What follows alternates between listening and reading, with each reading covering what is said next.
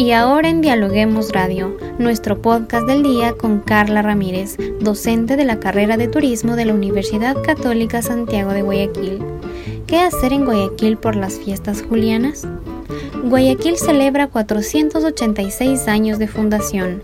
Gran parte de la agenda de actividades por los festejos se han realizado en formato virtual y aunque pocas, se las realizará de forma presencial, pese al estado de excepción decretado por la presidencia tras la detección de la variante Delta de COVID-19 en el país.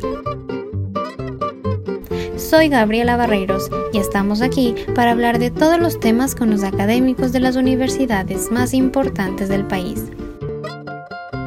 Bienvenida Carla, muchas gracias por acompañarnos en este espacio de podcast. Muchísimas gracias a ustedes por la invitación, como siempre muy agradecida de estar presente en este espacio. Carla, eh, Guayaquil festeja sus 486 años de fundación ya, si bien la mayoría de eventos programados continúan o van a continuar en modalidad virtual por todo esto de la pandemia, ya se prevé algunos eh, que se van a realizar en formato presencial. Cuéntenos qué actividades se espera para este año. Bueno, eh, yo creo que estas son unas fiestas de Guayaquil eh, bien, bien esperadas, ¿no? Recordemos que los guayaquileños teníamos programados para el año pasado en las fechas de octubre, que son nuestras otras fiestas, el Bicentenario, que no lo pudimos hacer de la manera que se lo había planificado y fue bueno porque había que preservar la vida. Eh, este año hay actividades sobre todo al aire libre.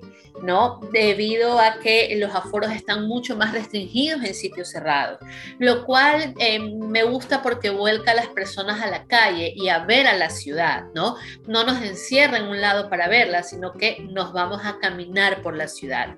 Una de las cosas que a mí me encanta es el, embanderamiento de la Avenida 9 de Octubre, ¿no? que es un evento que ya se viene realizando desde hace algunos años, en el cual se pone a lo largo de toda la Avenida 9 de Octubre banderas de la ciudad de Guayaquil que le dan otro color a la ciudad. Eh, hay algunos festivales de danza, de música que se están haciendo en la zona del Malecón 2000, ¿no?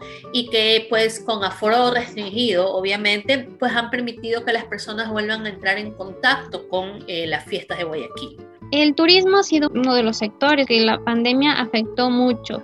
Estas fiestas, ¿cómo ayudará para el turismo y también para la economía? Eh, mira, las fiestas definitivamente van a permitir una reactivación turística espectacular. Desde, y todos podemos y debemos intentar ser parte parte de ella, ¿no? Desde, si no queremos salir, desde pedirle a nuestra hueca tradicional la comida que más nos gusta de Guayaquil, que le va a permitir a un restaurante, a un emprendedor vender su comida y recordemos que la gastronomía es parte fundamental de la identidad de los guayaquileños, así que si quiero comer mi, mi comida que me gusta, el lugar donde siempre voy, pues ahora lo puedes hacer y tenemos muchísimos esos restaurantes que están subidos en las aplicaciones, por lo cual se podría reactivar de muy buena forma así. Y la otra forma es con esta, es incursionando en estas actividades que el municipio ha organizado de manera restringida, pero que van a permitir efectivamente que el, el comercio al emprendedor se reactive muchísimo. Carla, asimismo con el plan de vacunación, muchas personas han accedido ya a la vacuna. ¿Esta vacuna quizá da una cierta seguridad para estas actividades? Sí, claro que sí. Eh, yo creo que ahorita eh, revisé la vacunación el día de ayer y estamos bordeando con las dos dosis completas cerca del 12% de vacunación. Eh, pero yo creo que Guayaquil se ha vacunado casi masivamente. Eh, las personas han acudido a sus citas, han acudido a vacunarse. Tenemos vacunados ya a los chicos universitarios en su gran mayoría, porque las universidades ya han gestionado vacunas para sus estudiantes. Eh, tenemos a las personas hasta 30 y vamos por los 30 y pico de años ya, al menos con la primera dosis. Entonces yo creo que eso ha generado una sensación de seguridad. La vacuna no solamente te hace posible que no vayas a UCI, también te da una sensación de seguridad. Y eso es lo que yo creo que va a hacer que las personas este año vivan las fiestas de Guayaquil, tal vez no con la intensidad que nos gusta a los guayaquileños, pero sí mucho más activos que el año anterior cuando estábamos en lo más fuerte de la pandemia. Si se van a realizar ciertas actividades em, presenciales, ¿qué medidas de seguridad se van a adoptar y usted recomienda que la gente adopte? Bueno, yo una de las cosas que recomiendo que las personas hagan es primero no ir a sitios cerrados. Intentar que si vamos a salir a hacer alguna actividad, unirnos a la actividad de eh, en sitios abiertos. La segunda cosa es no exponer a los adultos mayores. Eh, hay muchas de estas actividades que se hacen presencial, también van a ser transmitidas de manera virtual. Así que eh, los más vulnerables hay que seguirlos cuidando y se los puede hacer que disfruten las fiestas de Guayaquil de una manera distinta, ¿no?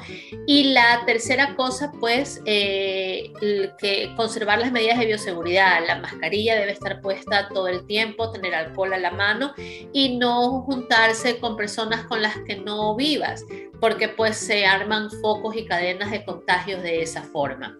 Pero salir eh, guardando la seguridad, pero disfrutar de la hermosa ciudad que tenemos. Salió una propuesta de que el, el certificado de vacunación es una eh, una opción para poder permitir el ingreso a los espacios públicos. ¿Esta alternativa es factible en estas fiestas? Eh, entiendo que no, eh, porque pues no hemos vacunado todavía masivamente a la mayor cantidad de población.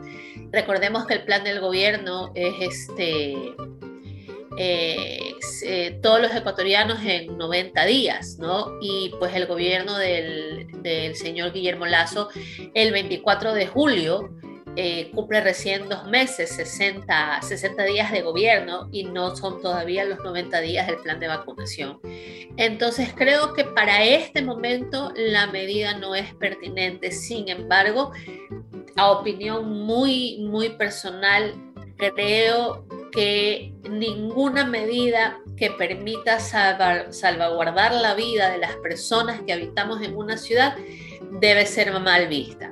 Creo que es momento de entender, si no lo entendimos el año pasado, que la realidad y las personas que tenemos al lado se nos pueden ir en cualquier momento. Entonces, ninguna medida debería de tomarse como una medida despreciable o absurda. Es, es una opinión eh, muy, muy personal. Perfecto, Carla. Y ahora para finalizar con esto, algunas últimas recomendaciones que usted quiera hacer a la gente para este fin de semana.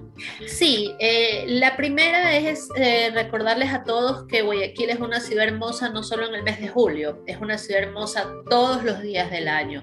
Si bien es cierto, en julio tenemos una oferta mayor de actividades, muchas de las actividades que se ofertan en el mes de julio también las podemos hacer antes y después. Por lo que eh, si estas fiestas por alguna razón no puede salir o le da temor por algo, pues recordar que esos mismos sitios nos esperan los otros 364 días del año. Eh, de ahí hay actividades muy bonitas que se pueden hacer al aire libre. Guayaquil tiene zonas naturales eh, muy simpáticas como son el Orquidiario de Guayaquil, eh, el Museo, el Zoológico El Pantanal, el, el Parques Lagos, eh, la playa Varadero, tenemos áreas abiertas muy, muy bonitas que pueden ser disfrutadas también y que nos van a ayudar a cambiar del escenario de ciudad que siempre tenemos. Y lo otro es recordarles que el cuidado comienza por uno, ¿no? Entonces no podemos hablar de que las personas no se cuidan sin nosotros mismos empezar a cuidarnos. Carla, muchísimas gracias por acompañarnos en este espacio de podcast y darnos más recomendaciones para estas fechas tan especiales. No, muchísimas gracias a ustedes, como siempre, por la invitación. Quedo muy agradecida y a las órdenes para cualquier oportunidad. Y muchas gracias amigos por escucharnos. No se olviden de seguirnos en nuestras redes sociales, Facebook, Twitter e Instagram como Dialoguemos Info y visitar nuestra página web www.dialoguemos.es. Conmigo, hasta la próxima.